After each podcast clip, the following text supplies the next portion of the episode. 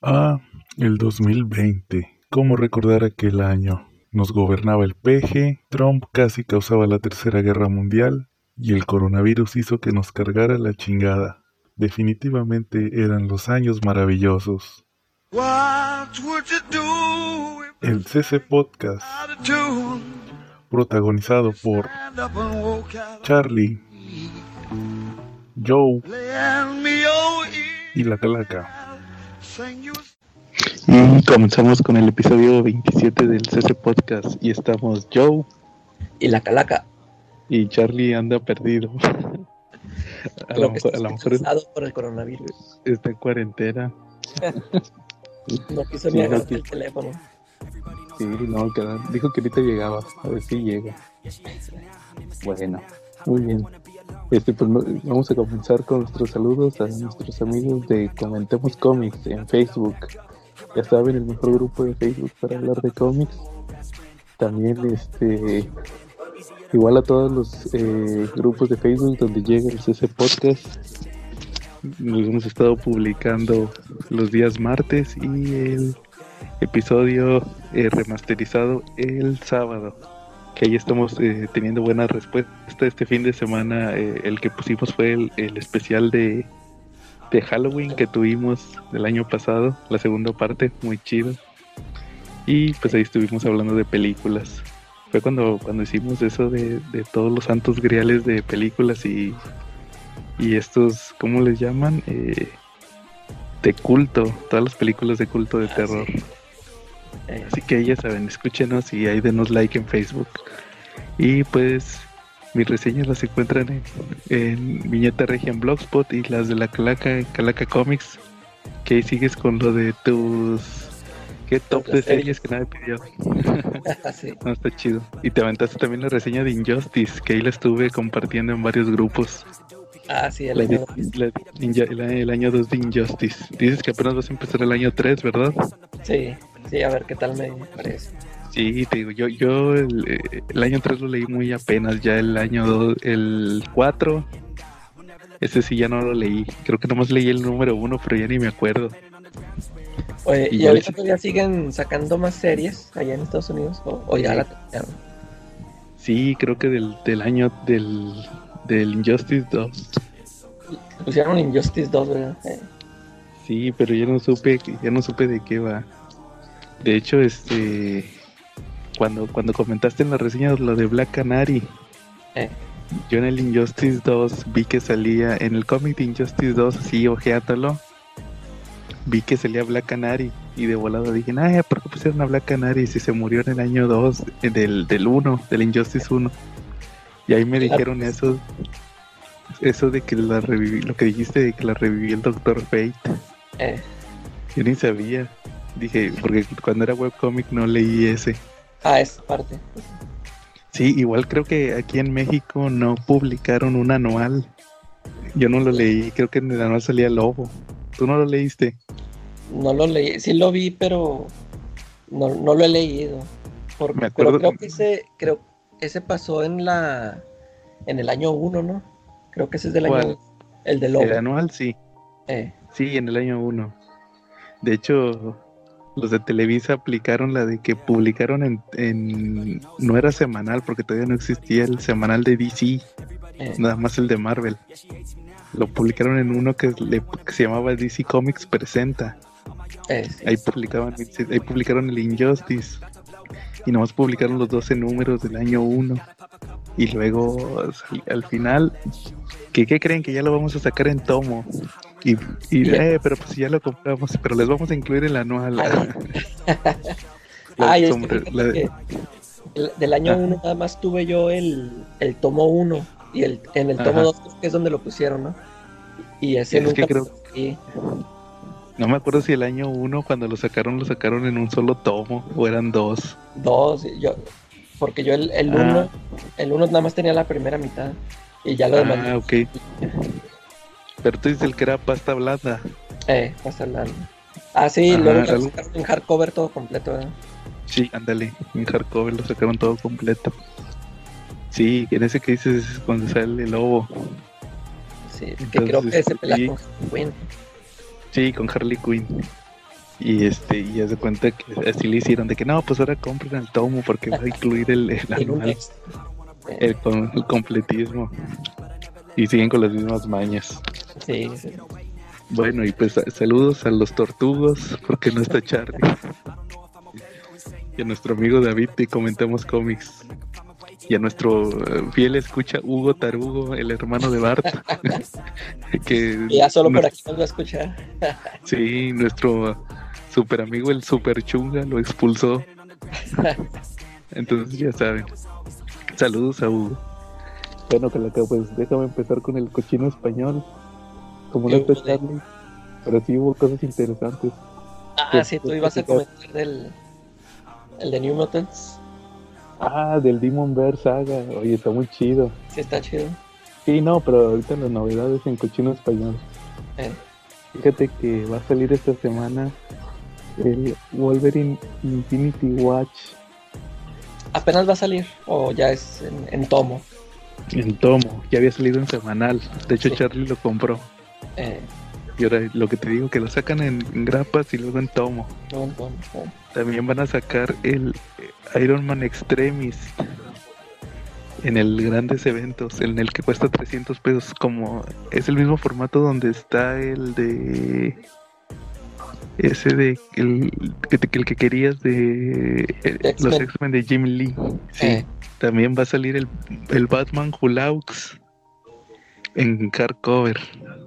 ¿Cuál? Eh, el Batman Hulaux, el Batman que ríe, la miniserie. Ah, ah sí, sí.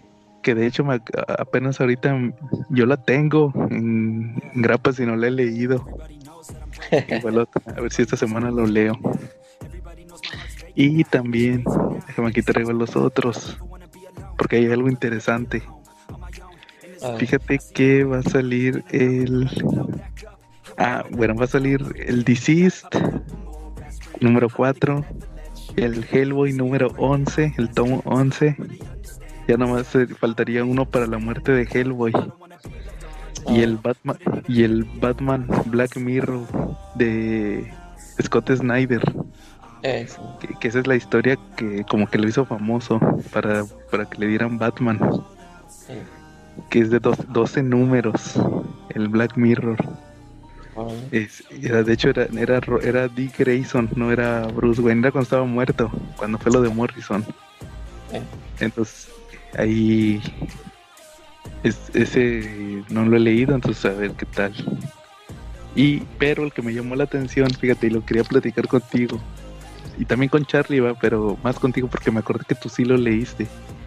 Fíjate que esta semana va a salir el Marvelverse de los cuatro fantásticos. El Marvelverse son estos tomos como el que salió la otra vez de Capitán América, eh. que eran puros eh, reimpresiones o más bien que, agarraron puros números de que ya habían puros números clásicos que pero que ya habían publicado antes que, yo había comentado que era como una versión light del omnibus que, habían sacado hace muchos años entonces ahorita van a sacar el de Fantastic Four. Y ese yo decía, pues, pues que han publicado de Fantastic Four que puedan volver a publicar. Porque, es como que el chiste va, como que no se quieren romper la cabeza en traducir, sino de que, no, pues ya tenemos esas traducciones, órale. Ya, ya se anunció que trae, fíjate, trae, van a publicar el Fantastic Four número uno. Sí. Y ya lo han publicado como cinco veces. Sí, en Marvel Clásico. En Marvel Clásico, en uno, el Biblioteca Marvel, no sé si te acuerdas, estuvo que, o es que hayas escuchado, que era como el libro vaquero. Sí. Ah, y juntaron ahí varios números, ¿no? Varios orígenes, yo lo tengo. Eh. Y luego en el hardcover de, de Stan Lee, uno que sacaron de Visionarios de Stan Lee, también lo publicaron que la versión de Televisa era bien diferente a la versión gringa. Eh, sí, sí, sí, supe. Este, de hecho, por eso yo no compré esa versión. Fíjate que yo lo tengo y sí trae unos números chidillos. Eh. Trae, el de Iron Man cuando pelea con el Dínamo Carmesí. Ah, vale. y trae el de los X-Men contra la es el, X-Men 4 cuando pelean con la hermandad de los mutantes. Ah, y, el más chido es que trae los primeros dos cómics del Doctor Strange. Que, yo dije, ajá, bájale, ¿por qué los publican aquí si Stan Lee no es, no es creador? Eh. A Stan Lee, Stan Lee está acreditado como co-creador del Doctor Strange, pero en realidad fue nada más Steve Ditko. Sí, y ahí lo ponen al vato. Y yo, épale, este no es co-creador, ¿qué trae? Sí, pero como que ya sabes cómo es Stan Lee. Eh. Y, y bueno, te decía, trae el, Fantastic Four número uno. Ese sí dije, pues obvio. y luego de, ahí se brinca a la saga de Galactus, que son tres números. Y ya eso ya lo han publicado también dos veces. Lo publicaron en, en, el Sagas. Y cuando publicaron el de. El de Parábola. El de, Parábola, sí. Que ahí lo tengo yo también. Ahí fue donde lo leí. no, yo lo leí en el Sagas. Y, y el que. Y hace cuenta. Ahí dije, no, pues el, el, uno. Y luego el de Galactus. Y dije, ¿qué más puede traer? Y este sí no, no, no me lo esperaba trae unos números de Fantastic Four de Hickman. Se brincaron a Hickman. Sí, fue un saltote. se brincaron del 65 al 2011. Y yo dije, ájale, aquí está lo interesante. Porque se supone que Los Cuatro Fantásticos es un cómic que no publicaban en México porque no se vendía. Sí. Entonces dije, ah, chis, pues, ¿qué ha publicado? ¿Qué traducciones de Fantastic Four tiene Televisa si se supone que esos no venden, o sea, no tienen. Y, y ¿sabes cuál es? Eh, luego ya me di cuenta que sí, ¿sabes cuál es? Ya revisé los números. La muerte de Johnny Storm. Ah, ese, sí lo publicaron. Eh. Sí, dije, ay, con razón. o sea, que es lo que dices tú, que nada más están republicando lo que ya han, han publicado antes. Sí, entonces dije, ájale, mira, trae los de la muerte de Johnny Storm. Eso sí no lo esperaba. Igual hasta a lo mejor, lo compro porque yo no compré el de la muerte de Johnny Storm. No, fíjate que yo no lo alcancé. Se lo sacaron en Monster, creo, ¿no? En Monster, sí. De hecho, tú lo tenías, ¿no? Sí, yo lo tenía y yo casi todo. No, pues sí, todo lo los vendí. Todo lo en español. Sí, de hecho te iba a preguntar. Y de hecho, y de hecho, les faltó un número. Yo no sabía. Ah, sí, un como epílogo, ¿no? El último, sí, que de hecho era el último de Hickman. Y, y, resultó que este tampoco lo va a incluir, o sea, nomás los cinco números. ¿Y ya, ya, ya, es todo el tomo? Sí, ya es todo. O sea, son ocho, son nueve, nueve números. El Fantastic Four 1, los tres de la saga de Galactus y, y los cinco de la muerte de Johnny Storm. Que faltó, que les falta el epílogo. Entonces, pues ya saben, si alguien quiere comprar el tomo de Fantastic Four, pues yo creo, yo digo que lo compren por lo de Hickman. Eh. Porque, porque pues el Fantastic Four 1 y, y el Galactus lo han publicado en mil veces. Sí. Y ese de Hickman, nomás una vez. Si no tienen el. Y fíjate que, que sí está medio escaso ese Monster. Es, curioso, ese y el de la muerte de Ultimate Spider-Man. Ah, sí. Esos, sí se cotizaron mucho en su momento. ese también lo tenía. sí, también. Ah, yo no, no, fíjate que yo no los compré en su momento. Es como, como, en aquel entonces no le movía yo mucho a Marvel. Eh. Entonces no se me hacían de que, eh, pues Fantastic Four y, y Ultimate Spider-Man, pues como que no. y ese de el de Spider-Man era cuando los sí los ponían gordotes, ese sí estaba. Sí, ese sí. Que no dudes que luego lo quieran volver a publicar. Y ya bien caro y bien, delgado el tomo. Sí. Entonces, pues, si, si a alguien le interesa ese, pues ya sabe. Ah, mira, ya llegó Charlie. No, bueno. Charlie. Hola, buenas noches a todos. Oye, Charlie, estábamos platicando de cochino español. A ver, díganme. Lo que va, lo que va a salir esta semana. Ah, esta semana. Ah, ah. Sí, le decían a la claga que va a salir el Marvel vs Fantastic Four. Como el que salió de Capitán América, que platicamos la vez pasada. Sí, claro. Y le decía que, que sale, va a traer el tomo el Fantastic Four número uno, la saga de Galactus y la muerte de Johnny Storm, la de Hickman. Ajá. Eso sí no me lo esperaba. Pero lo de la muerte tendría que venir con muchos más, ¿no? Aquí la versión que nos dieron hace años este, fue la muy light, ¿no? O sea, no tenía todo el peso de la construcción de la historia que hizo Hickman, ¿no? No, claro, es lo que decía la calaca. Que le sí, es que eso, eso sí tendrían que publicarlo todo, ¿no? Todo lo de Hickman. Pero la historia, así, yo por ejemplo cuando compré ese tomo de La muerte de Johnny Storm, pues sí, sí se le entiende, sí está así contenida. Pero sí. notas que sí vienen de muchas, de muchas cosas que estaba ahí armando el Hickman. Sí, exacto. Es como si vieras la novela de Corazón Salvaje, pero no más ves el último capítulo.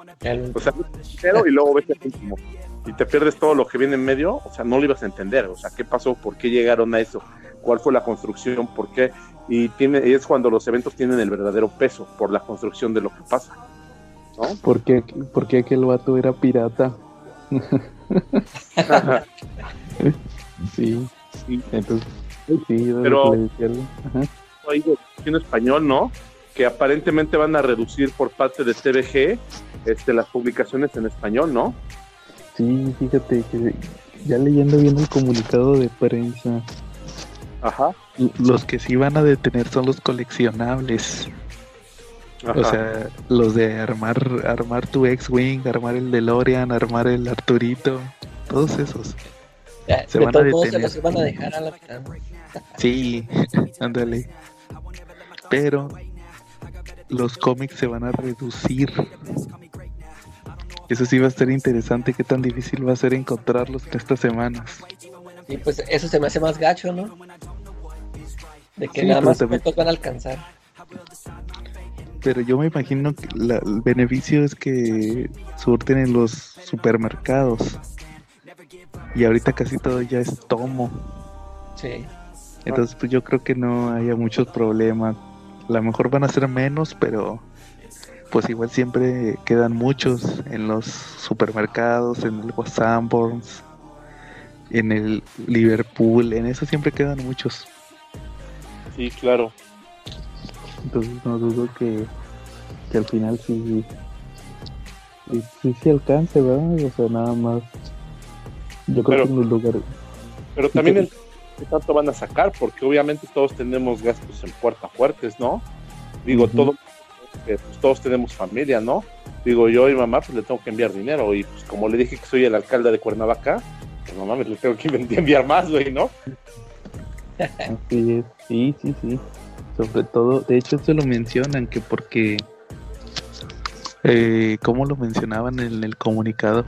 Que porque ahorita pues los gastos van a ser gastos de primera necesidad Sí, claro. Y no, y no, amiguitos, los cómics no son gastos de primera necesidad.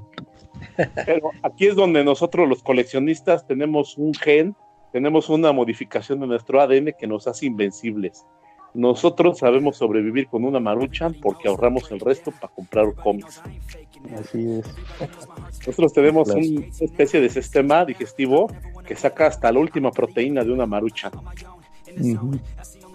Sabe a caviar la maruchan. Exactamente. un cómic al lado. Sí. muy bien, Charlie. Entonces, Calaca, ¿alguna película que hayas visto esta semana? Sí, vi una, una anti-recomendación.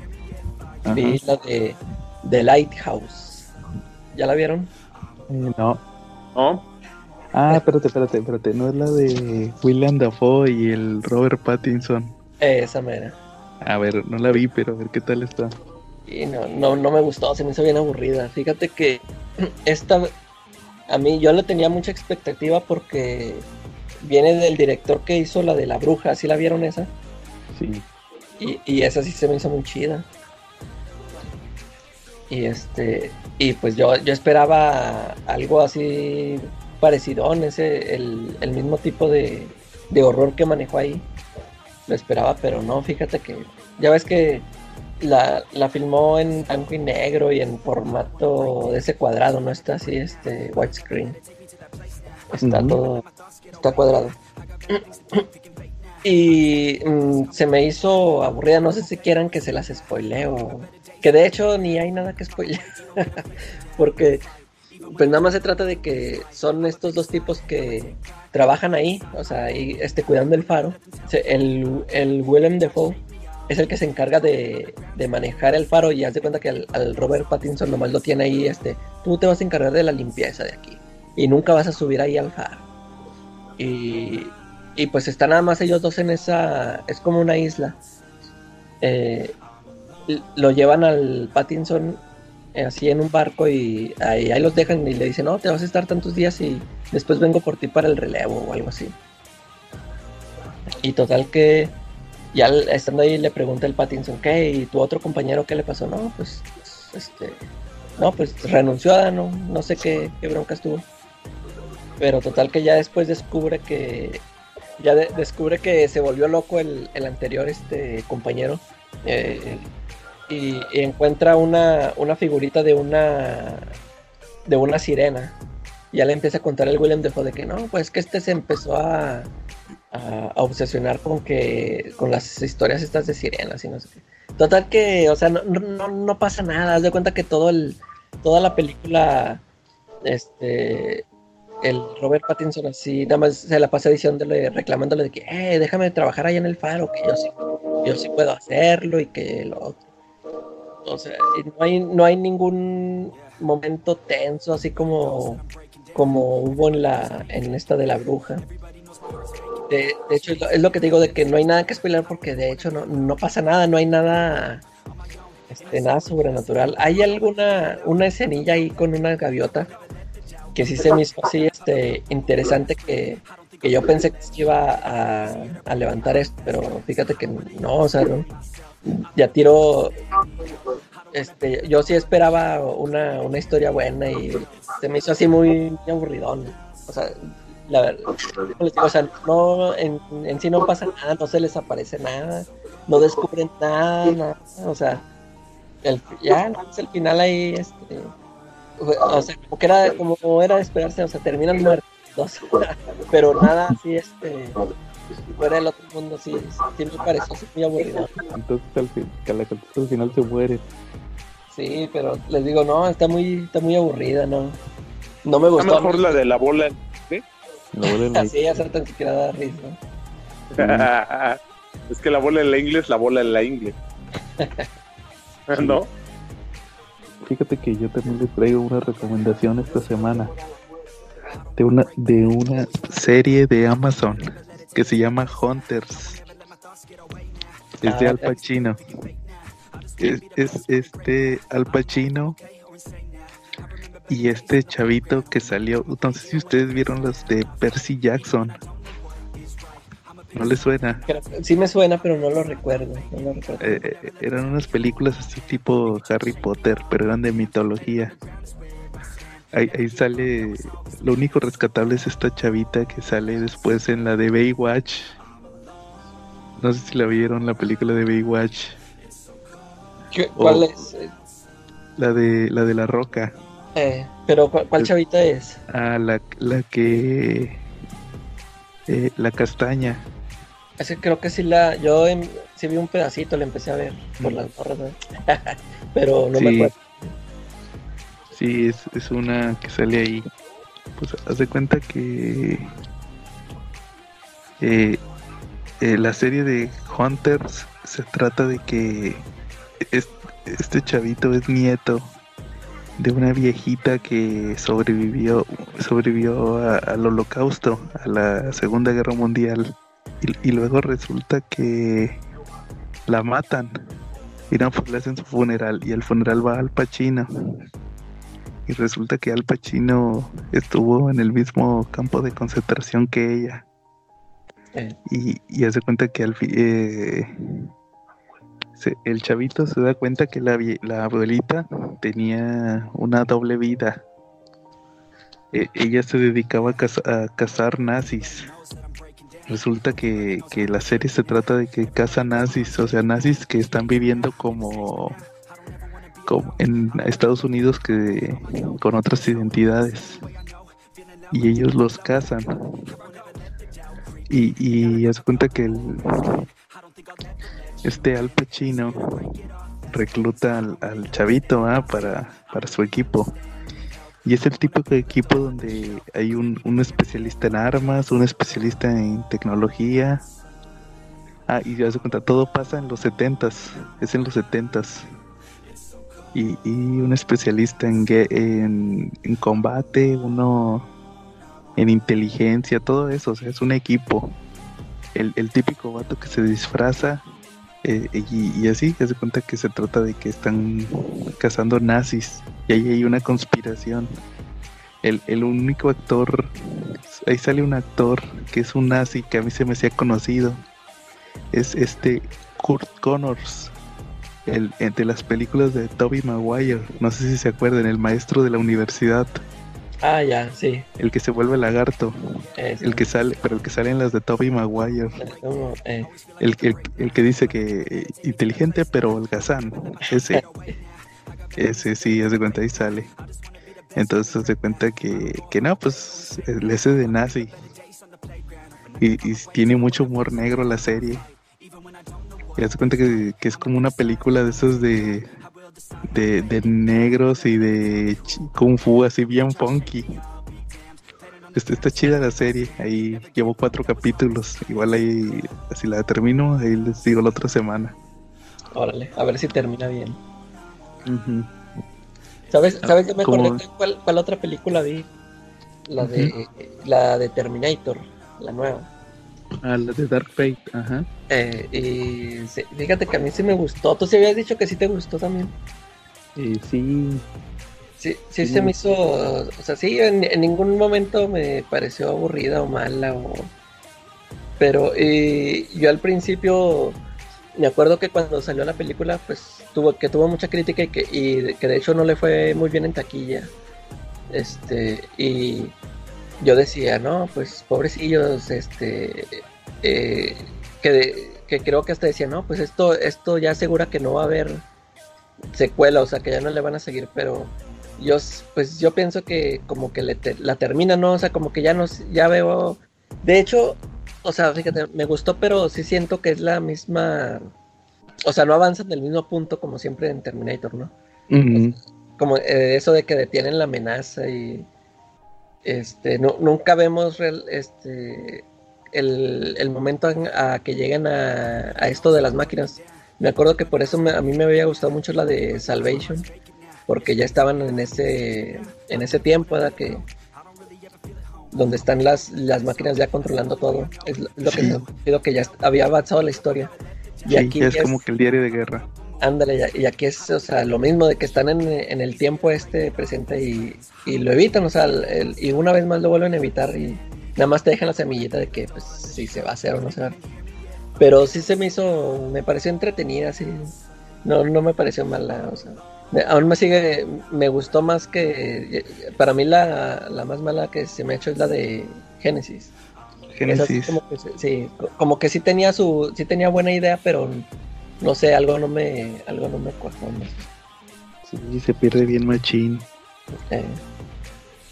Y ya, pues esta sí, esta sí queda como una, ya, pues una, eh, ya es que se supone que regresó este James Cameron como productor y todo, pero eh, pues está, está entretenida, y ahí, queda, o sea, ya cuando terminó sí, este, yo dije, eh, pues ya se acabó ya, o sea, no, no, este, no me quedé esperando así de que, ah, pues que le vayan a seguir con una otra trilogía o algo, pero, hay que conforme con eso, se me hizo entretenido. Sí, no te digo, pues este, el final es igual que las anteriores, de que el futuro no está escrito. Eh. Y es, hay que prepararnos para el futuro. Y sí, o sea, pero me gustó más la lógica que tomaron de, de que es otra amenaza, o sea, que la humanidad va a seguir creando amenazas de inteligencia artificial. Eh, sí. Porque en la, en la 3, ya ves que llega el Schwarzenegger y le dice, este, John Connor, no, pero detuvimos el día del juicio. Sí. Y, el otro vato nomás le dice, no, no, el día del juicio es inevitable. Eh, sí, que va a pasar afuera, sí. Sí, eso sí, no. Y acá no, acá te dicen, sí lo detuviste, güey, pero la, la raza humana se autodestruye, entonces puede llegar otra. Eh. Sí, o sea, no era, no era, no era que fuera inevitable, sino de que siempre va a existir la amenaza. Se me hizo más convincente esa explicación y sí, pues está chida. Nomás lo que no me gustó es que eh, le meten mucho, mucha diversidad, ya ves que son mexicanos.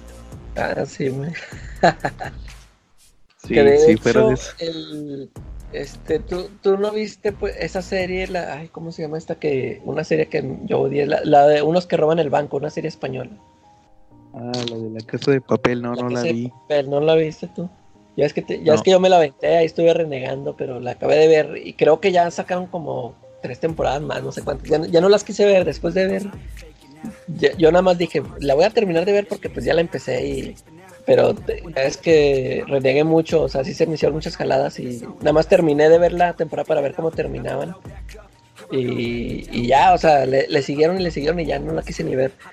Pero aquí en la película de Terminator, el que es papá de la, de la chavita, esta, la que andan salvando, ese, ese señor, ese sale ahí en esa, en esa serie. Como, ya de, yo, como la vi, este, dije, ay, este lo metieron nomás porque pues se hizo famoso en, en esa serie, pues ya ves que luego luego lo matan. Órale, no, sí, no sabía, yo nomás conocía a Luis Miguel. Eh. y, y, el malo. ¿Y el, malo Terminator, saldría o qué? Es el, el Terminator malo era Ghost Rider. Pero el, el, el, Ghost Rider del carro. Ah, pero en la serie, ok. En la de Agentes de Shield. Eh, ah, sí. ¿Cómo se llama el, ¿Cómo se llama el Ghost Rider del carro, Charlie? Gabriel, ¿no? Sí, exacto. Eh, algo así se llama. Pero es él. Sí, el, ese chavo salió en Agentes de Shield. Era el Ghost Rider, pero el del carro. Sí, claro. Y, y, nomás en una escena, un segundo salió el. Eh, no sé si era Johnny Belaze, pero era el Ghost Rider de la moto. Y así, no, nomás te explican que le pasó el poder. Eh. Sí, nada más. Nunca salió ninguna explicación. sí, eh, estaba interesante eso, sí, pero de ahí salió ese vato. Todos los demás, pues, puro desconocido. La, chava esa altota, ¿en dónde habrá salido? Ah, eso creo que sí salió en una serie. Sí, no, no me acuerdo de cuál, pero, pero ya salió en una serie. Eso sí supe. Pero sí, es más o menos conocidilla. Quién sabe.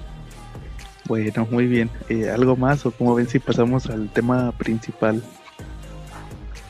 A ver, si no, te, no tiene nada, Charlie.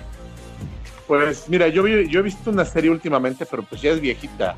La ventaja que tiene es que tiene 120 capítulos y que son de 20 minutos. O sea, están chiquitos, no son, no son largos, pues te la puedes aventar fácil pero pues sí es del año del caldo, se llama Los Años Maravillosos, pero pues no mucho que ver con, con los cómics y con comer. Por ahí nada más hay una escena donde el Kevin Arnold agarra un cómic viejito de los 60 de, de los Howling Commandos, es lo único. Pero pues está entretenida ahí, si pueden, pues vean uno o dos capítulos. No, pues ese, ese, yo, ese me lo aventé cuando la pasaban allá en el... ¿Cuál era? ese. A ver si pongo el intro. Ándale. Deberíamos de robárnoslo para una, para un intro, ¿no? Para un episodio. Oye, en vez de poner el que querían de la mole, mejor voy a poner el de los años maravillosos. Siempre vienen buenas ideas, ¿no? Sí, sí. Que, que, por cierto, en la serie de Hunters, eso fue lo que se me pasó decirles. Esa es la de los nazis. el chavito trabaja en una tienda de cómics. Ah, y, el vato se la vive marihuano. con sus amigos diciendo pendejadas de los cómics. De hecho, el Al Pacino le dice, lee, lee el, el Torah, o no sé cómo se llama, la Biblia de ellos. Le dice el Al Pacino, ponte a leer el Torah. Es el, el cómic, el, el comic book original. Algo así le dice. Sí, pero sí tiene sus... De repente sí habla de cómics. De hecho, cuando están marihuanos se, se avientan un... Es así como una discusión sobre Robin. que Robin... Que dice, no, el mejor superhéroe es Robin porque no hace nada. Se roba el crédito de Batman y liga chavas. sí, está interesante. Ahora sí, entonces el, pues el tema principal que escogimos esta semana fue portadistas de cómics. El portadista, el, primer, lo primero que vemos cuando compramos un cómic. La portada, para bien o para mal. ¿Cuál es su opinión de, respecto a eso? El portadista. en el principio en, en, los cómics este, viejitos, creo que era muy común que usaran un artista diferente para la portada que para los interiores, ¿no? Yo, me acuerdo que he leído así varias cosas de Todd McFarlane que dice que cuando él entró, o sea, no lo dejaban hacer las portadas, como que ponían a otro más reconocido para que, como que para que llamara la atención. Y luego, y porque pues yo cuando empecé a leer cómics, este, la portada sí era del, del artista que, que iba a dibujar, pues uno estaba acostumbrado a eso, ¿no? Y luego, y yo pienso que ahora últimamente ya han regresado mucho a eso, eh, en, algunos, en algunos títulos, de que usan eh, a un portadista, y pues, o sea, que no tiene nada que ver con la portada, que yo pienso que este, la mayoría de nosotros nos hemos ido así con la finta de que, ah, una portada de Alex Ross, o, o sea, una portada así bonita que te llama la atención y luego lo compras y, no, ¿qué onda con los interiores? No, no tiene nada que ver con ese, con el mismo arte. Sí, de hecho, por ejemplo, el eh, eh, Amazing Fantasy número 15, la primera aparición de Spider-Man, el dibujante fue Steve Ditko pero la portada es de Jack Kirby. Eh, y era, era el estrella. Ajá. Sí, de hecho, la, portada de, de, Steve Ditko la descartaron, no les gustó. Y, se ha salido por ahí, ¿no? Se ha salido por ahí la. Sí, la pusieron como variante del 700 hace unos años. Sí, pero se cuenta que, como dices, era, era de que no, que el artista chingón haga la portada. Y luego eran, como dices, de que no, pues yo hago mi portada como McFarlane. Y ahorita sí, si actualmente otra vez te venden el cómic por la portada. Pero pues ahorita porque ya existe el tema de, ¿cómo le llaman? De la portada variante. Sí, pues ya es más del coleccionismo, ¿no? Sí, o sea, ahorita ya te ponen la portada variante del dibujante, la portada variante del portadista asignado. Y del vato que dibuja las chabotas buenotas, ¿va? ya, le, ya le agregan ese también. Sí, y del que es leyenda del, del ya ves que por, ejemplo cuando es un aniversario de Batman siempre nunca falta la portada de Frank Miller. Como ahorita que fue lo de Robin, salió una de Frank Miller de Carrie, Carrie Kelly, Charlie, Carrie Kelly. que no sé qué 100 veces, así como el Bart Simpson, ¿no? Sí. Y, y como el que es leyenda, ¿va? Entonces siempre es así. Entonces, este, pero como dices, es que siempre ha existido eso de que eh, hay que vender la portada. O, como cuando la portada no pasa, no les ha pasado que la portada no pasa lo que pasa en el cómic. Ah, sí, Eso pasaba mucho en los cómics de Superman en los 70s y en los de Batman de los 70s y los 60s. Este, ponían algo que no pasaba en el cómic o ponían un evento, lo maximizaban y resulta que en el cómic tenía nada más uno o dos cuadritos y no trataba más de eso. Este, era una que usaba mucho DC Comics en los 70s. Eh, yo creo que, los, que las portadas de cómics han creado una industria alterna al cómic. O sea, está dentro del medio del cómic, pero es una industria alterna, porque tenemos coleccionistas de portadas, no necesariamente de cómics, ya estamos hablando de coleccionistas de portadas. Estamos hablando ya hasta de gente que, cuelga las portadas en sus paredes. Saludos, David. Entonces, sí, te crea una industria alterna al medio del cómic, ¿no? Las portadas. Y sí es cierto, como dice, como dice la Calaca, eh, muchas veces manejaban un artista para interiores y un artista para portadas. Eh, que yo recuerde, en Marvel fue donde empezaron a dar un poquito más que los artistas de portada fueran los interiores, pero solamente cuando fueron una superestrella. Por ejemplo, John Byrne, este, Rob Liefeld, Terry Clarkson, Todd McFarlane, este, Jim Valentino. La superestrella les permitían tener su portada y aparte tener sus interiores. Claro, en los 90 pues, se manejaba y en los 80 no se manejaba tanto lo de las portadas variantes. Creo que incluso no había portadas variantes, ¿no? No, no sería muy raro. De hecho, las portadas, las portadas, las variantes, dato de trivia, por si un día se los preguntan mis nerdos amigos, eh, las portadas variantes empezaron con los, con los X-Men, ¿no? Con el X-Men número uno, donde sacaron creo que cinco portadas, ¿no? Eh, sí, es cierto. Ahí estaríamos hablando de la primera portada variante de los cómics, a no ser que alguien me diga que hubo una anterior a eso pero que yo sepa fue la primera portada variante que hubo. Tú comprabas una portada y era una variante y había cinco diferentes que formaban un póster. Sí, fíjate, y, como que al principio esas portadas variantes llevaban todo, todas esa temática de que las unías para, para formar una imagen más grande. Creo que sí recuerdo que antes eh, de eso se trataban las variantes, que, mínimo, mínimo eran de dos portadas y formabas una, una, una imagen así más grande. Que yo sí recuerdo que yo renegaba de eso porque decía, se me hace chida la imagen, pero no voy a comprar dos cómics iguales, o sea, nada más varía la, la portada. Me acuerdo hace, eh, ¿qué será? Unos cinco años que fue el aniversario de los Avengers. El aniversario 50 de los Avengers. Sacaron ah en todos los títulos de Avengers sacaban una portada variante. O sea, hasta eso no era el mismo cómic. Sino que en cada número era Avengers, New Avengers, el de Hickman, que eran los de Hickman. Y, con esos juntabas todas las portadas variantes de. eran. así se llamaban las variantes, variantes del 50 aniversario. ¿Cómo Charlie? ¿No cuando hicieron, el póster de la era de Ultron o estamos hablando de un cómic diferente? Ah, no, tú dices el de la era de Ultron, que era el póster de la película. Sí, efectivamente. Esos eran, todos, esos, eran todos los cómics de Televisa que publicaba 10 títulos o 9 títulos.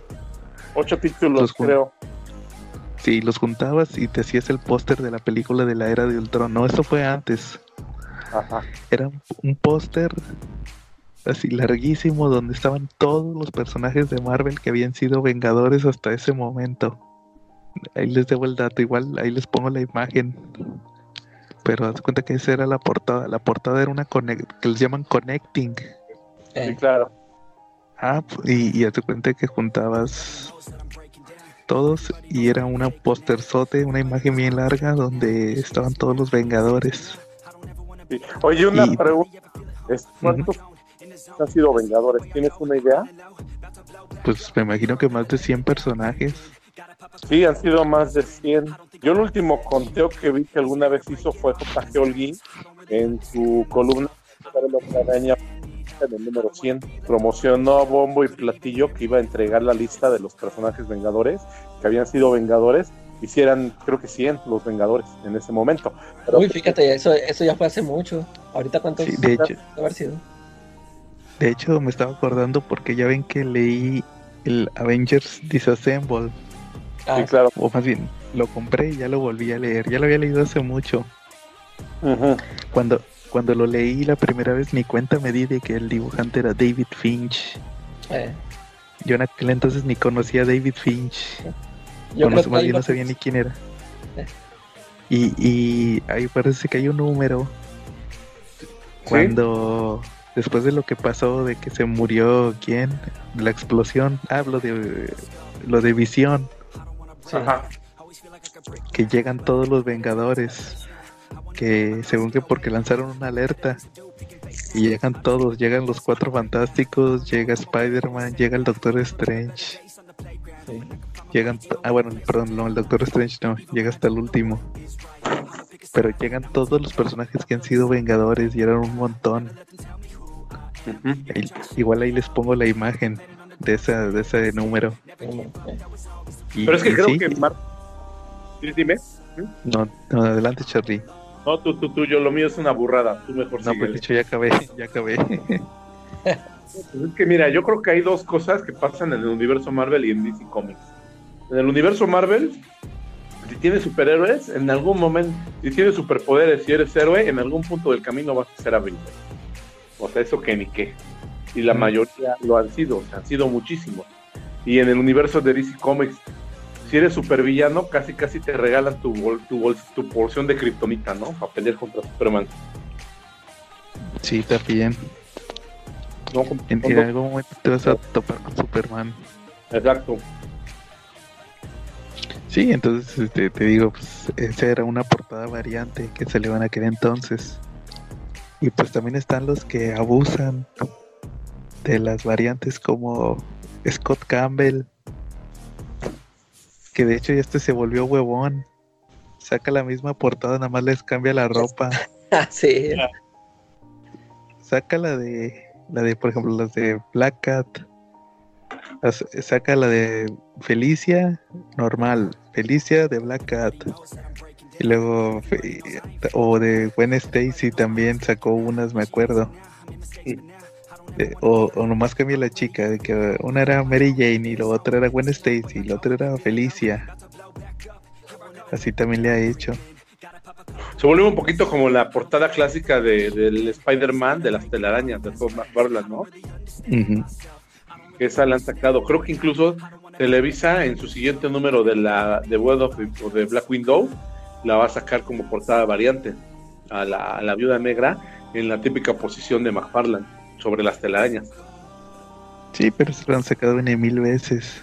Te digo, sí, es una portada puta más, más que nada, ¿no? Es como la de la del héroe cargando, cargando al héroe caído o a su novia heroína caída, ¿no?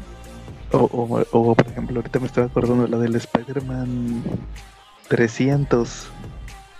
La de también de McFarlane. Uy, se lo han sacado una mil veces. hasta McFarlane la acaba de sacar ahorita para el Spawn 300. Sí.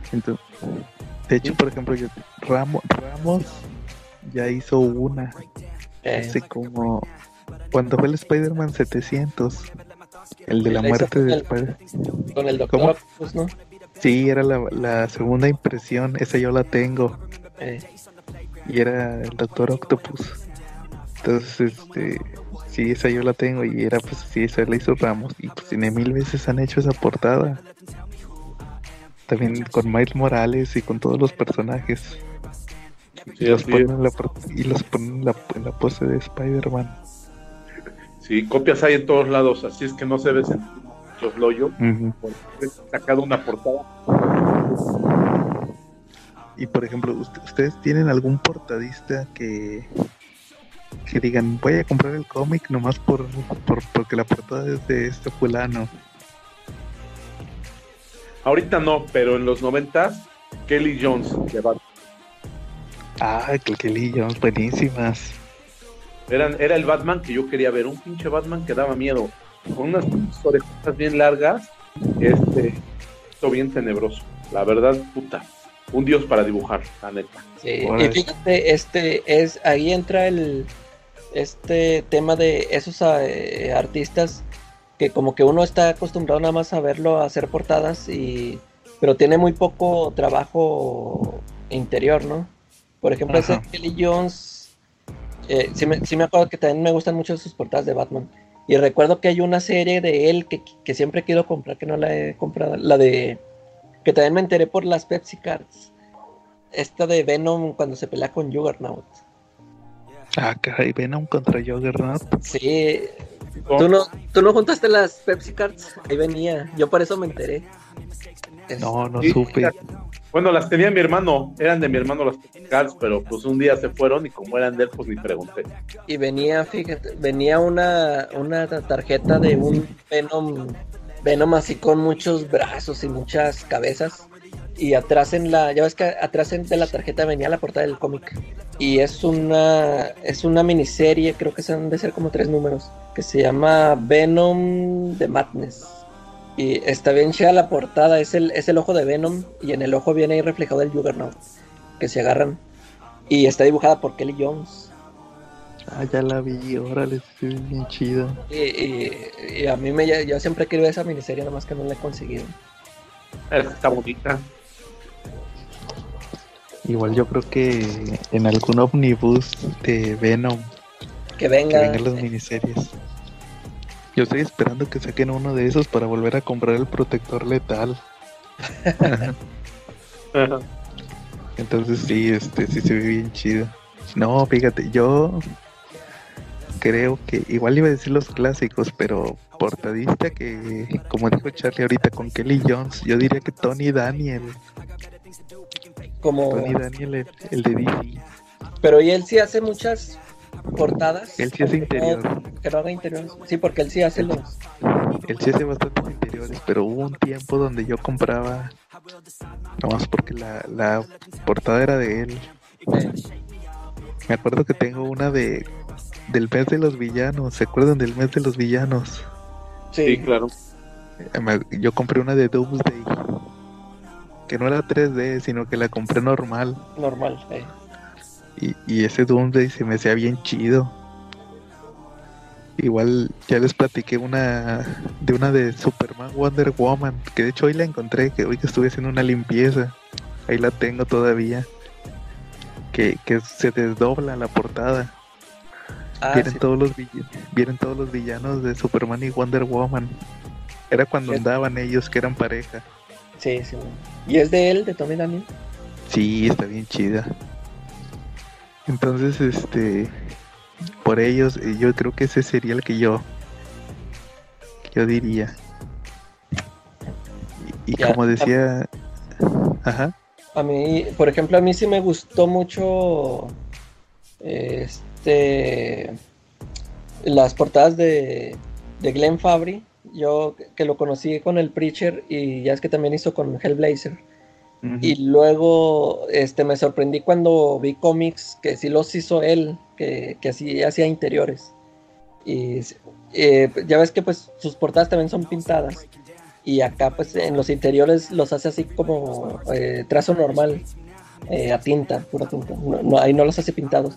Y igual me sigue gustando mucho. He, visto, tiene por ahí unos cómics que hizo de, de Authority, algunos one shots que hizo de, en esa serie de Global Frequency o también hizo una miniserie de Thor y también se me hace bien chido el dibujo ahí que también la escribe Garth Ennis. Casi todos los que los que ha hecho él los, los escribe Garth Ennis.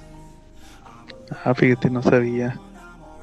También sí, sí, se acuerdan de un, un este un un artista de Marvel. Yo me, yo me acuerdo que él nada más lo conocía por portadas mar, como, creo que se llama Marco Jurjevic, algo así. Eh. él, también, haz de cuenta que él también nada más lo ubicaba por puras portadas, hacía puras portadas. También estaban así como pintadas, medio pintadas. Y luego, y una vez me topé con un cómic de él, que lo, él sí hizo los interiores igual hacía el dibujo tradicional y también se me hizo así medio interesantón, pero pues, yo ya no le volví a ver este nunca más a él, más trabajos. Ah, no, no me suena. No, creo que no lo conocí. Y otro también que me gusta mucho es uno que se llama Simon Bianchi. Él, creo que también ha hecho varios, varios trabajos interiores, pero también sus, sus portadas sí me gustan, me gustan mucho. No, pero si de Simon Bianchi sí, sí hace interiores, ¿no? Eh, nada más que, pero también muy, como que muy poco, como que trabaja muy poquillo, no sé si. O, ah, el otro, este, Gabriel Deloto, ya ves que también es portadista. pues yo nada más le conozco la serie esta del Secret War, se llamó, la que hizo con Bendis. Ah, el Secret War, sí. Ah, ese, creo que ahí fue donde la conocí yo. Y también sí, me gusta su, su, arte. Ya después ya nada más la vi como portadista. Y creo que él fue el que hizo ese del cómic de la hermana del hombre araña. No, ese era el otro del Otto. ¿Cómo se llama el otro? Este. no, perdón, creo que sí era él. Sí era él, creo que. Sí, sí, sí, tiene razón. Sí, no, de, de esos, pues por ejemplo, el Mike Seck. Si ubicas a Mike Seck, el de Secret Wars y del Craven Last Hunt. Eh. Yo no yo no me acuerdo otro que, sí tiene más trabajos. Punisher. Sí, el Punisher, el, el Punisher Círculo Blood. Pero las portadas, nunca vieron las portadas de Punisher y las de las 10 noches de la bestia. Él fue el porta, portadista. Ah, sí, cierto. Que son como pintadas, no pintadas.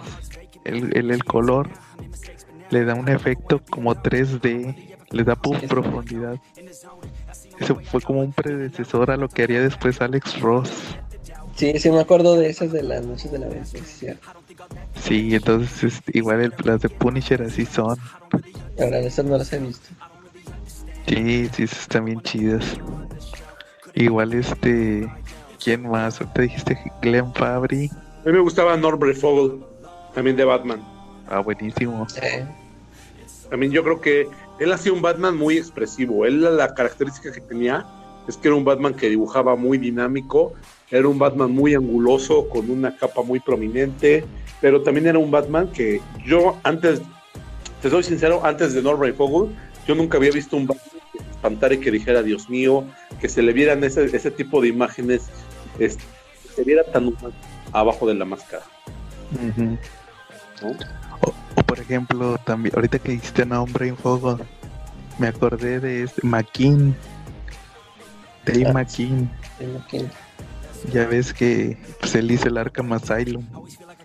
Sí, claro. usted, yo el único trabajo que le he visto a McKean pues fue ese, el Arkham Asylum y uno de Black Orchid, que ya lo platiqué la otra vez cuando, cuando hablamos los che, -che, changes, mencioné eh. Black Orchid. Pero, ¿y ahí, qué, ahí, ahí qué estilo tenía? Pues así. También está pintado. Sí, has visto el, Arca, el Arkham Asylum. Eh. Así, así, igualito. Igual que el de repente si usaba sus, ya ves que a él le gusta mucho hacer esculturas y tomar fotografías. De repente sí, sí, sí. Que de hecho... Él, él sí tiene más trabajos, ¿no? Pero nada más que no los he visto. Varios escritos por Neil Gaiman y otros creo que hasta escribe él. Pero pues ya ves que ese vato era el portadista de Sandman. Eh, ándale, que sus portadas están ahí muy, pero pues a, veces la portada ni le entiendes lo que es. como que él nada más agarraba, así como dices tú, sus agarraba cualquier cosa que tenía en su cuarto y las ponía ya. Sí, sí, a ver, a ver, este lápiz lo voy a tirar junto al bote de la basura y es una portada. sí.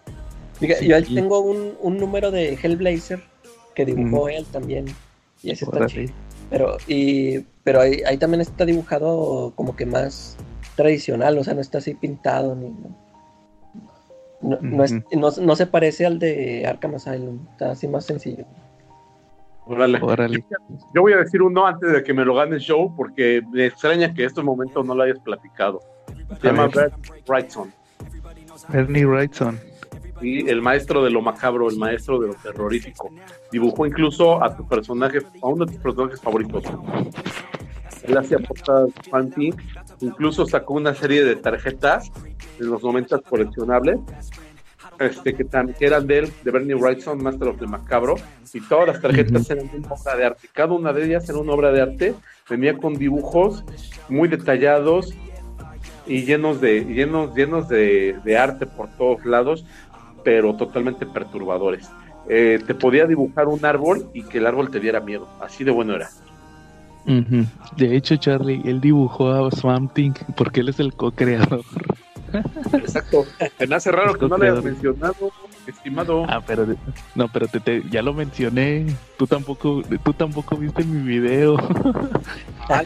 el, el, video del CC Podcast donde hablé de Something. Ahí, lo menciono. Ya queda, aquí queda, aquí queda este evidenciado que mis compañeros no ven mis videos.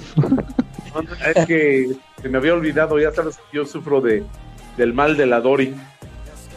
No, este, en el en él es co-creador de Swamp Thing y de hecho en la portada de la primera aparición de Swamp Thing, que ese cómic ya lo reseñé en uno de nuestros videos, él dibuja a una chava que se está peinando en un como pues en un peinador, ¿verdad? Lo que se conocía antes como peinador. Eh. Y atrás está Swamp Thing y esa chava es Louis Simonson. Ok la esposa de Walter Simonson, la que escribía X Factor, escribía escribió La muerte de Superman, es co-creadora de Steel. La muerte de Superman. Y, y la, cuenta la leyenda, o ellos cuentan que eran vecinos. Eran vecinos de, de ahí donde trabajaban para DC y eran vecinos y le dijo, oye, ¿sabes qué ocupo? Aplicó la de Alex Ross de tomar fotos. Le, le tomó unas fotos, a ver, ponte en esta pose y ponte en esta otra pose. Y tomó las fotos y luego ya dibujó la portada y los interiores de la primera aparición de Swamp Thing. Y lo usó a ella como modelo. Bernie Wrightson. Pero sí, todos esos datos que dijiste de, de que las tarjetas y todas esas, esas sí no me las sabía. Sí, búscala las tarjetitas. Sí las tuve, pero pues las perdí. Y estaban mm. bonitas, estaban bien pinches caras, la neta, güey. No sé si todavía las puedo conseguir. ¿No? pues. Este, hay un dibujante del Justice League que él trabajó en el 2008, 2000, 2007 en Justice League. Me gustaban mucho sus portadas. De hecho, creo que él falleció. Él falleció me está yendo su nombre, güey. Michael Turner. Exactamente, Michael Turner. Fíjate que estas portadas sí se me hacen bien chidas. Sí, dibujaba muy bonito el hombre. A mí no me gustaban. no. No. Él dibujaba un Hagma muy bonito. Deja dibujaba un Hagma muy bonito. ¿Dónde? A ver, deja tú el Hawkman, a mí me gustaba cómo dibujaba a Wonder Woman y a Black Canary. Ah, no manches, sí. Bien buenotas. Sí, las chavas sí le salían bien. Que de hecho él, él es el dibujante de Witchblade, ¿verdad? El dibujante original de Witchblade. Ay, no me acuerdo si no, no era Silvestri o no, si era es de Darkness. Ah, sí es cierto. El, el de el de Witchblade es, es, es él, es Turner, Michael Turner. Que de hecho tengo entendido que por eso se por e, él Michael Turner iba a ser el tercer dibujante de, de Cliffhanger. Iban a ser Madureira, eh, Madureira, Scott Campbell y Michael Turner. De hecho, el Ramos, Ramos siempre dice que él entró en relevo a Michael Turner porque Jim Lee se lo llevó. Se peleó con, no, se peleó con Silvestre. Que porque le quería robar a Michael Turner. Eh. Sí, por eso. Por eso se, agarraron. De hecho, también tengo entendido que Rob Liefeld y Rob Liefeld y Rob Liefeld y McFarlane se pelearon por Capulo. Porque ya ves que Capulo hacía X-Force. Ah. Y era cuate de Rob Liefeld y luego se lo se llevó este para hacer Spawn. Eh. Y creo que también se le, robó varios Rob Liefeld a Silvestri a Top Cow. y sí, pues también. Pero sí, o sea, él también. Michael, el fallecido Michael Turner, pero él sí hacía interiores. Sí. Y de las vacas sagradas de portadistas, ah, como Brian Boland. Sí, Brian Boland. Ah, Brian Boland. Que también él hace muy poco trabajo de interior, ¿no? ¿Tú no has leído el de Camelot 3000? No, ese no lo he leído porque como que no se me antojaba por el, por el tema. Yo, Yo decía, que pues, pues, es de Brian Boland, pero como que el, el tema este del, ese no, no me llamó la atención. Sí, del Rey Arturo. Fíjate que sí está eh. chido. Sí, fíjate, fíjate, que el, ya ves que ya también comentaron de él en, en el Tonight Podcast. Ah, de hecho yo lo escuché también. Sí, y sí se me hizo también interesante. Dije, ah, pues, a ver, para darle una checada. Sí, porque te digo, a mí así nomás de que me dijeran así que era como de fantasía o de eso del Rey Arturo, como que no, no me llamó, nunca, nunca me llamó. Y pero ya que escuché así ya de cómo estaba la historia, así se me, ya se me hizo atractivo. Igual este dibujaba George Dredd Sí, ah, yo ahí tengo, yo sí tengo ahí un libro de todo lo que hizo con el Josh Dredd. Ah, en serio, órale, qué chingón. Yo me quiero comprar la saga más famosa del George Dredd, la del George Dead o, de, eh, no sé cómo se llama. Que, que, es prácticamente el Batman que ríe. Ándale. y este, y fíjate que ese sí me interesa el juez Dredd. Entonces sí, o sea, también Brian Boland tiene poco. El Killing Joke y el Camelo 3000. ¿Y él, pues, casi, puras portadas. Él hacía las portadas de, de Doom Patrol, de Morrison. Y de Animal Man. Ándale, Animal Man. Y también, pues, el Killing Joke, va. Eh, hizo varias de Batman Ajá.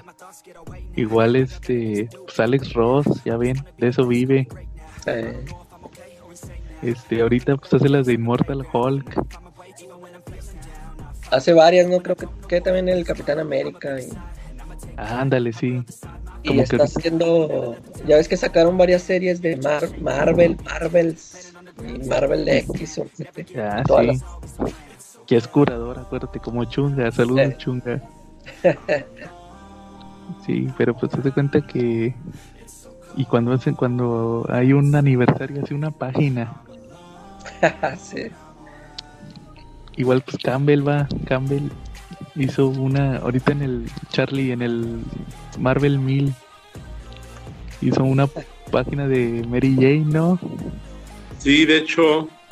Una Mary Jane sentada, creo. Y fíjate, pues ese Campbell pues empezó, o sea, empezó haciendo cómics y ahorita ya nomás hace puras portadas.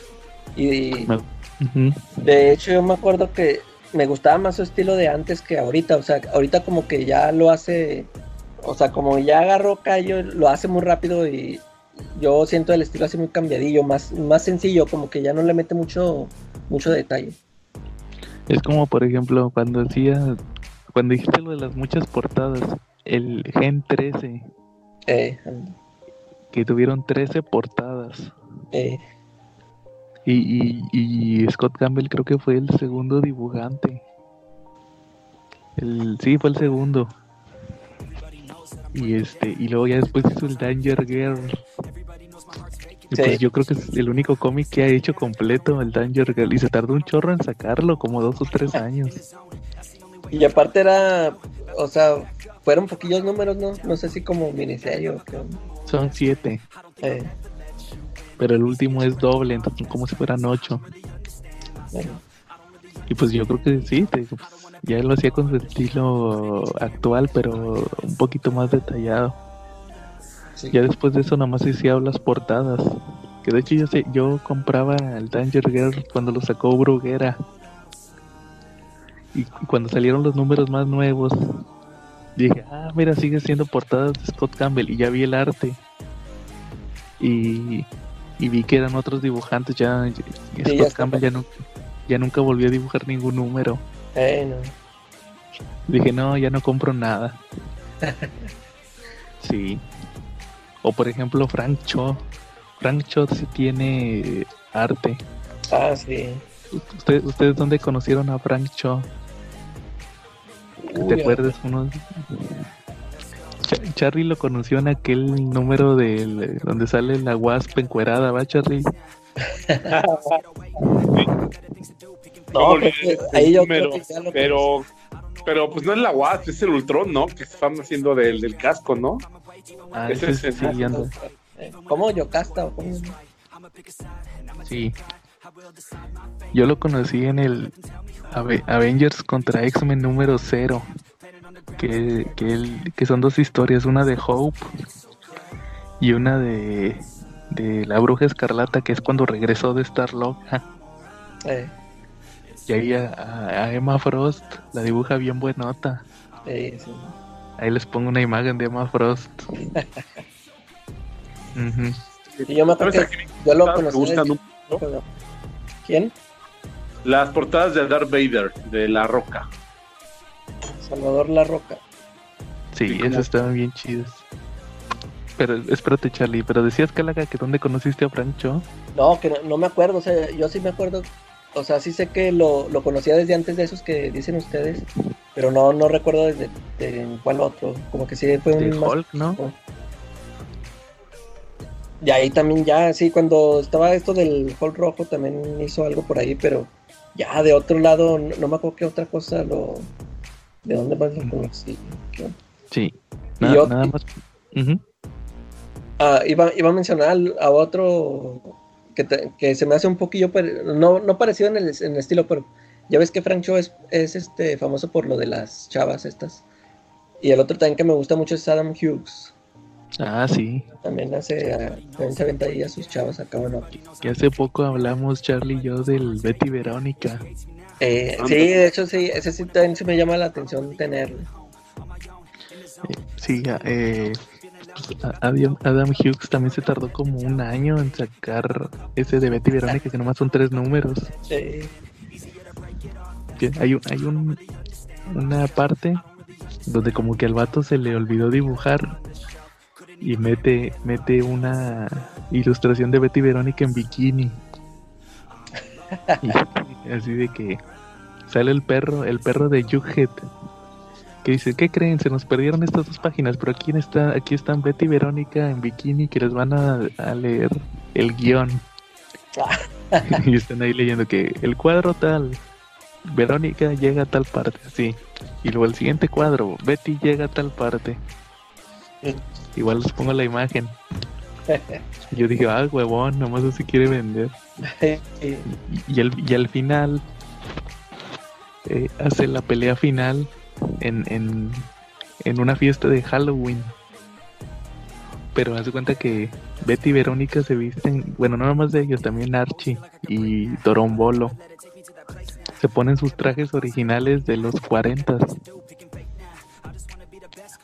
Eh, y, dije, no, pues el Adam Hughes nomás quería dibujarlos así con sus trajes originales. Sí. Ajá. Muy bien. Entonces, ¿algún otro que quieran mencionar o, algo más?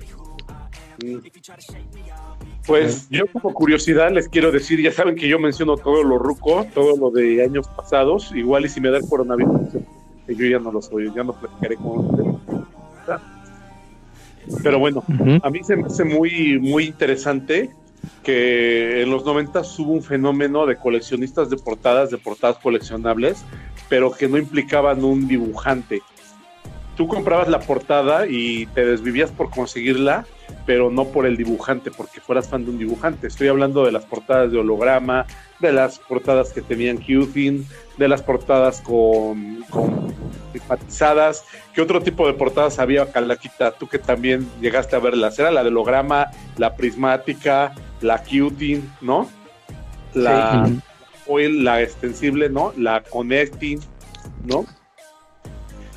Y si te acuerdas que era, que era, que era chistoso porque las comprabas y la neta te valía gorro quien dibujara la portada. La comprabas porque la portada en sí era un coleccionable, ¿no? sí. Sí, estaban buenas. Igual estaría bien eh, un episodio sobre coleccionismo. Sí, no solo de portadas, ya en general. Como ya ves que los de Comicase nos copiaron lo de crossovers y lo del apocalipsis. Ahora nosotros les vamos a copiar lo de los coleccionables. pero ellos, ellos sí hablaron solo de cómics o sí hablaron de cómics, figuras. ya han hecho varios. En uno invitaron a los magios. Saludos a nuestros amigos los magios. sí. Ok. Bueno, pues sí, Charlie, tienes razón. En esa época no importaba el dibujante, sino era nada más el valor de el coleccionable por la especulación. Sí, efectivamente. Y quién sabe cuánto habrán subido de precio. ¿Alguno de ustedes tiene una idea? ¿En cuánto está, no sé, un Wolverine 75, un Wolverine 100, ya, un... Ya no están tan caros, yo digo que Como que nada más en ese momento sí se inflaron, pero ya ahorita como que ya no están tan caros. Sí, sí, nada más fue momentáneo. Igual como quedaron muchos. Sí, ándale, sí, era eso. O sea, hasta que se dieron cuenta que los cómics que valen son realmente porque casi los que no hay, ¿verdad? Y entonces se sacaron muchos. Así es. Un poquito como cuando TVG sacó sus portadas en tercera dimensión, ¿no? Que aquí sacó hace años unas portadas en 3D que sí costaban un poquito caras. Creo que 150 cada cómic, ¿no? Los demás de los villanos. Sí, y ahorita quién sabe cuánto estarán, pero no valen 150. Creo que sí se desinflaron sabrosos. Se ponchó rico ese valor, ¿verdad? Sí, ya los rematan. Pero están bonitas. El, el, mismo, el mismo que mencionaste ahorita, Joe, el de el Spider-Man 700, también, ¿no? También era cuando salió así como que muy cotizado. Sí, es que era una metalizada de Joe que eh, ándale eso. Y ya ahorita no creo que esté igual. Sí, sí, ya al final no valen tanto. Sí, pues al final como que se trató de eliminar eso de la especulación. Pero por ejemplo, pues fíjate que las portadas siguen, por ejemplo, ahorita con el DC se ha estado batallando. Porque mucha gente va por las portadas. Unos quieren las portadas de las películas, otros quieren las portadas de homenaje a cómic. Y no se puede. De hecho, esta semana va a salir una que es homenaje a Killing Joke. Ah, que es el Joker tomando la fotografía, pero zombie. Y también había una que era la de Superman cargando a Supergirl muerta, pero zombie. Entonces, sí, pues así salen. Sigue viendo especulación. Ok. Bueno, muy bien. Entonces, este, ¿algo más que quieran agregar en cuatro portadas? Eh, no. ¿Ustedes? No, pues yo creo que A mí se me hizo raro que no, no mencionaron a su ídolo Arkiem o Arkem.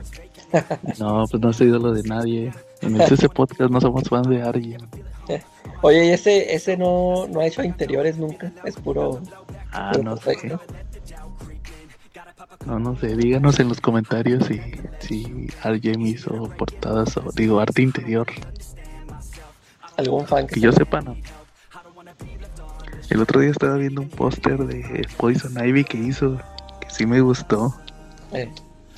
Después les paso la imagen. Pero fuera de eso, pues no, Arjem no se me hace la gran cosa. Pero hay muchos fans de, muchos fans de él.